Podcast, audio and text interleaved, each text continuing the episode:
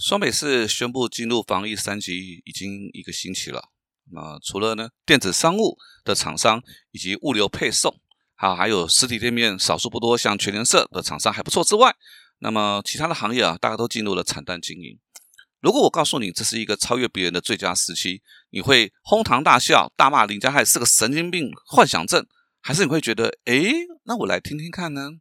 欢迎你来到八站闲谈，我是林家泰。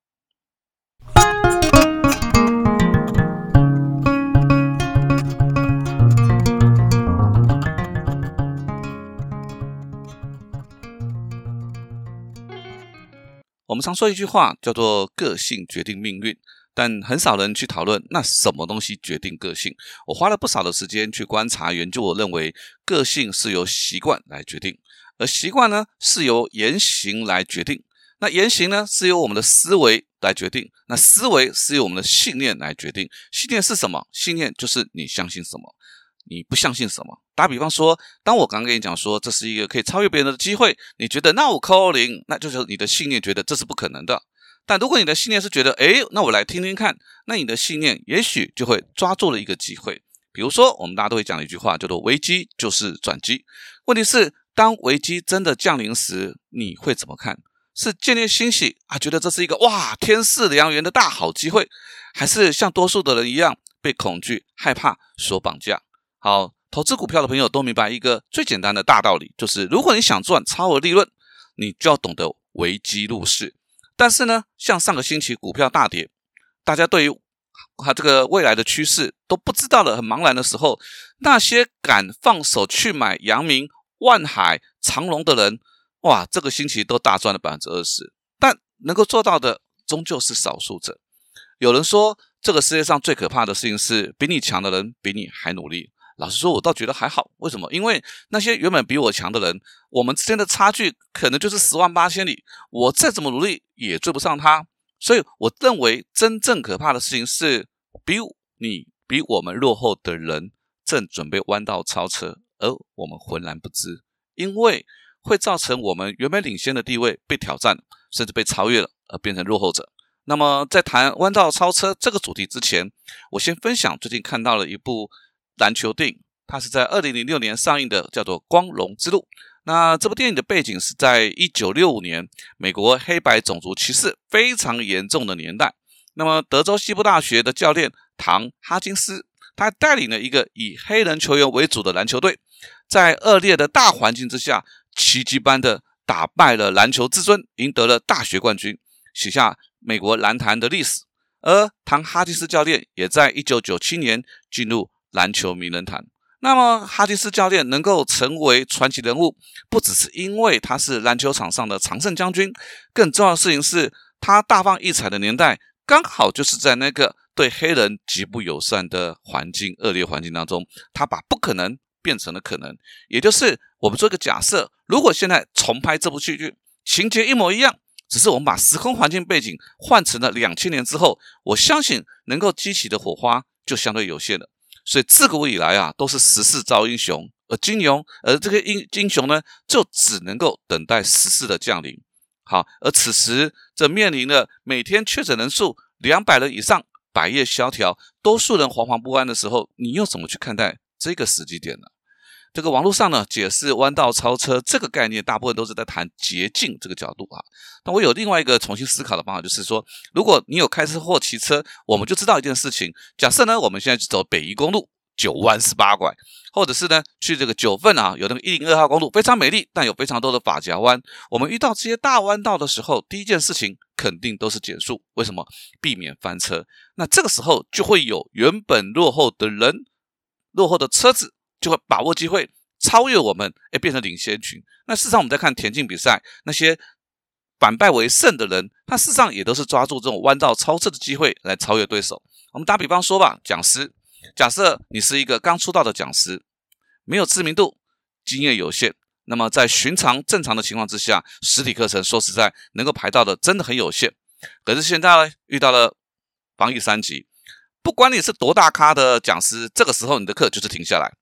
取而代之的叫做线上课程，所以所有的讲师都遇到了不能做，你要做就做线上课程。如果这个刚出道的讲师待到这个机会，花花了非常多的时间去研究怎么把线上的课程讲的跟实体课程一样好，那他就一炮而红，弯道超车成功的，那他就变成了一个大咖讲师，瞬间从 C 咖变成了 A 咖。所以思维决定命运。好，要知道你像这种新冠肺炎这种大危机，上一次可是十八年前的 SARS 啊，所以大危机也好，大空头。其实都是一个财富重分配的转折点，好，所以有些大厂就消失了，啊，有些原本名不见经传的就大放异彩，趁势而起。所以这个小米的创办人雷军呢，他说了一句很有名的话：“猪站在风口上也能飞。”我想也是这样子的概念。那十八年前 SARS 发生的时候，好，饭店餐饮业也都是非常的惨淡经营。那时候，呃，潘思亮先生刚接手原本由东帝士经营的金华酒店。那股价呢？从他买进的二十多块，一口气跌到了十几块，真的又遇到 SARS，这是屋漏偏逢连夜雨。那怎么办呢？他就说，我们就走出去。于是他就推出了豪宅内部清洁，啊，在这个逆境之下大超车，结果股价呢最高来到三百五十六块，还曾经是当时的股王。这种逆向超车、逆境那个弯道超车就是这个样子。那因为啦危机让所有人都放慢了脚步，开始观望、犹豫、痛苦。对未来感到茫然，而那些原本遥不可及的领先群，和我们都遇到了相同的状况啊。而我们呢，刚好有轻薄短小，我们容易调整，然后我们能够我们的包袱比较小，不像一些大型的对手，他们的包袱很重，要瞻前顾后，考虑再三。对我们而言，这个时候最重要的事情是你敢不敢豁出去拼一场。那这个观念呢，我受某个企业家影响至深。好，在两千年之前呢，公元两千年之前。这个电脑的品牌大概就是两大阵营，一个叫做 HP 啊，一个叫做 Compaq。但没有想到哈，在二零零一年九月哈，HP 竟然合并了 Compaq，这个震惊当时科技界的新闻啊，影响到非常非常多的命运啊。比如说，那在台湾的员工就会开始担心自己的饭碗能不能保住了，就没有想到合并之后，台湾 HP 的董事长竟然是由原来 Compaq 董事长何威玲女士取得。一个被消灭的公司的负责人，竟然变成存续公司的 CEO，如此戏剧化的变化，也刊登当时各大财经杂志。那么何威林女士的名言“死猪不怕烫”，深深的打动了我。好，因为在面对危机的时候，能不能当机立断，把握机会？你不要想那么多，就是把握这个机会，狠狠的把它拼一场，还是你要拱手让人？所以机会来了，你不豁出去，还在等什么？好。这个飞机要起飞，大家都知道白努力定律，你要逆风才能起飞。那人呢？你是飞机，如果你是飞机，那么停在停车停机棚是最安全的，但你永远也没有机会翱翔天空的。那所以呢，你要不要把握住这个机会？那关于这件事情呢，又跟每一个人的格局、视野，甚至企图心又有极大的相关了哈。因为在疫情期间，绝大多数的企业跟人哈都是在弯道上啊，那。一部分的人是对未来迷茫不知所措，那一部分的人呢，只是不断不断的抱怨，好看什么都不顺眼。比如说这些网络酸民，啊，但是格局视野比较大的人，企图心比较强的人，他就不会甘心被这个逆境给困住了啊。比如说大家很熟悉的艺人董志成，董哥，要知道他五四年次啊，如果您看过他以前在胡瓜主持的。综艺大集合的节目上演出，你就知道他真的是一个很敢拼、很敢拼的人。有时候为了节目效果，那拼命啊，你那个受到的委屈，很多观众会荒唐大笑，但也有很多会让你觉得于心不忍，觉得很心酸。为什么你做到这个年纪还这么拼？但这就是他的个性。他甚至很委屈的说，他都希望他儿子不要看到这一段。那后来呢？希望掌握一个更好的机会，他就到大陆去发展。但不如预期之外，还因为长期和妻子分隔两岸，最后而离婚了。而妻子也跟他妻子，呃，儿子也跟他妻子身边。那到这里，董哥除了银行存款之外，其他的真的都一无所有。之前投资的火锅、蛋挞、董玉花、蛋那个奶铺，全部都倒了。换作是我们，会怎么看待自己的人生？还好，董哥没有选择放弃，而是拿出自己的压箱宝做水饺，哎，还自创一个品牌，叫做董水饺。啊，昨天看到新闻啊，因为疫情的关系啊，这个董水饺的销售金额翻了好几倍，哦，真的让我觉得很为他很高兴。所以我很喜欢的一句话，就是一位奥地利的心理学家叫做弗兰克，他是一个犹太人。那么他的家人啊，在二战的时候都在集中营当中被纳粹非常残忍的杀害了。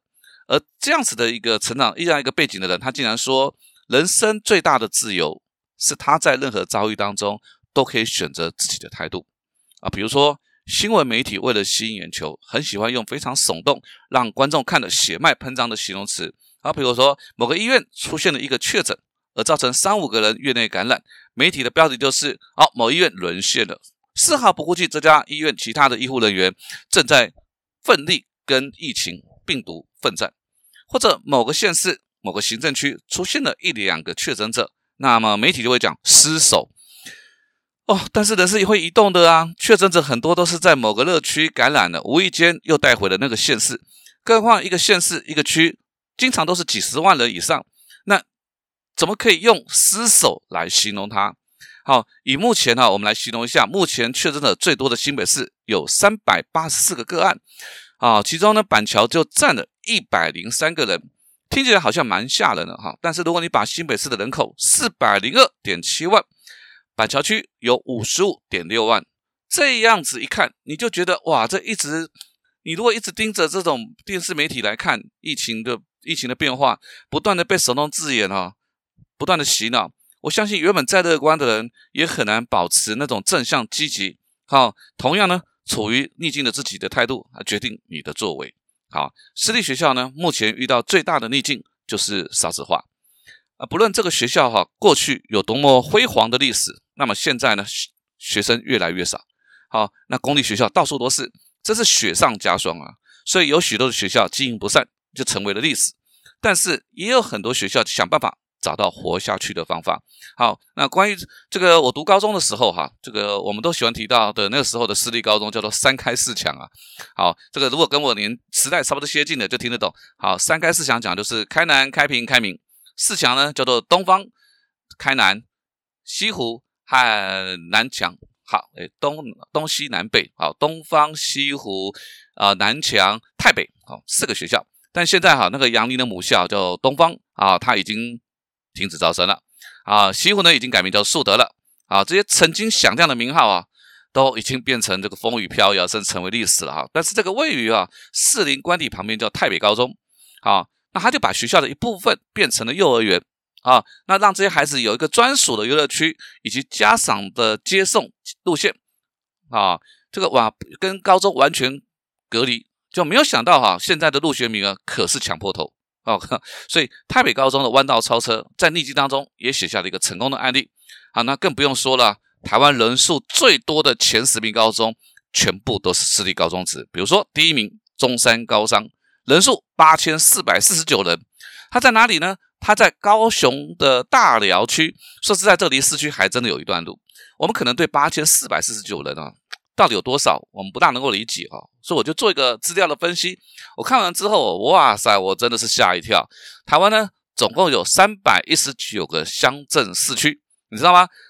竟然有将近五十个乡镇市区比人口数哈比八千四百四十九还要少，也就是将近六分之一的乡镇市区的主管，他管理的人数比这个中山工商的校长还要少，然后也才让这个学校。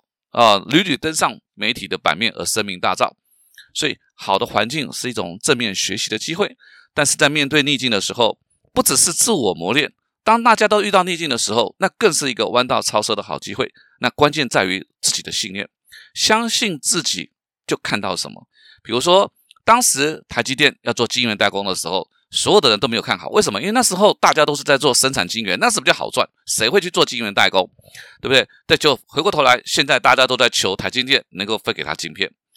再提一个例子，就是联发科。想当年联发科呢，它是从联电的 IC 设计部门独立出去，成为一家公司。那么非常多的人呢，原本被派到了联发科，他们觉得哇，我对未来前景很担忧，纷纷又请调了回去这个联电。我们看看现在两者的股价，一个是九百多块，一个四十多块，你就知道你相信什么这件事情真的很重要。所以哈，我们把它做个总结啊，我们把今天啊，你要能够弯道超车，你要做什么事情？疫情到底是危机还是转机？那决定于自己的信念跟思维。第一个，第二个，逆向思考，发现别人忽略甚至不屑的商机。第三个，你要敢豁出去，大拼一场。其实很简单，我都保持一个信念，尽最大的努力，做最坏的打算。第四条，格局视野要够大，你才不会被一些小事情给绊住了。最后呢，我用政务委员唐凤，他在小时候呢，他的母亲写了一本书，叫做《成长战争》。那时候啊，唐凤这个政务委员呢，就讲了一段让我觉得很有感触的话，我想跟大家分享。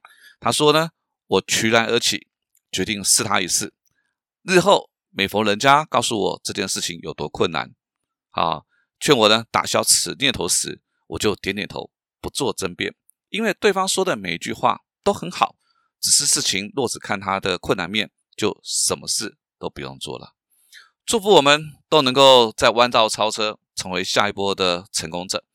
八站闲谈，捕捉平时错过的风景，发现被忽略的观察角度，让生活多一点乐趣，人生多一点厚度。如果你有任何想要跟我分享的事情，或者想要听的主题，你都可以搜寻我的脸书粉丝团“八站闲谈”，也别忘了帮我留下五颗星。我们下次见喽！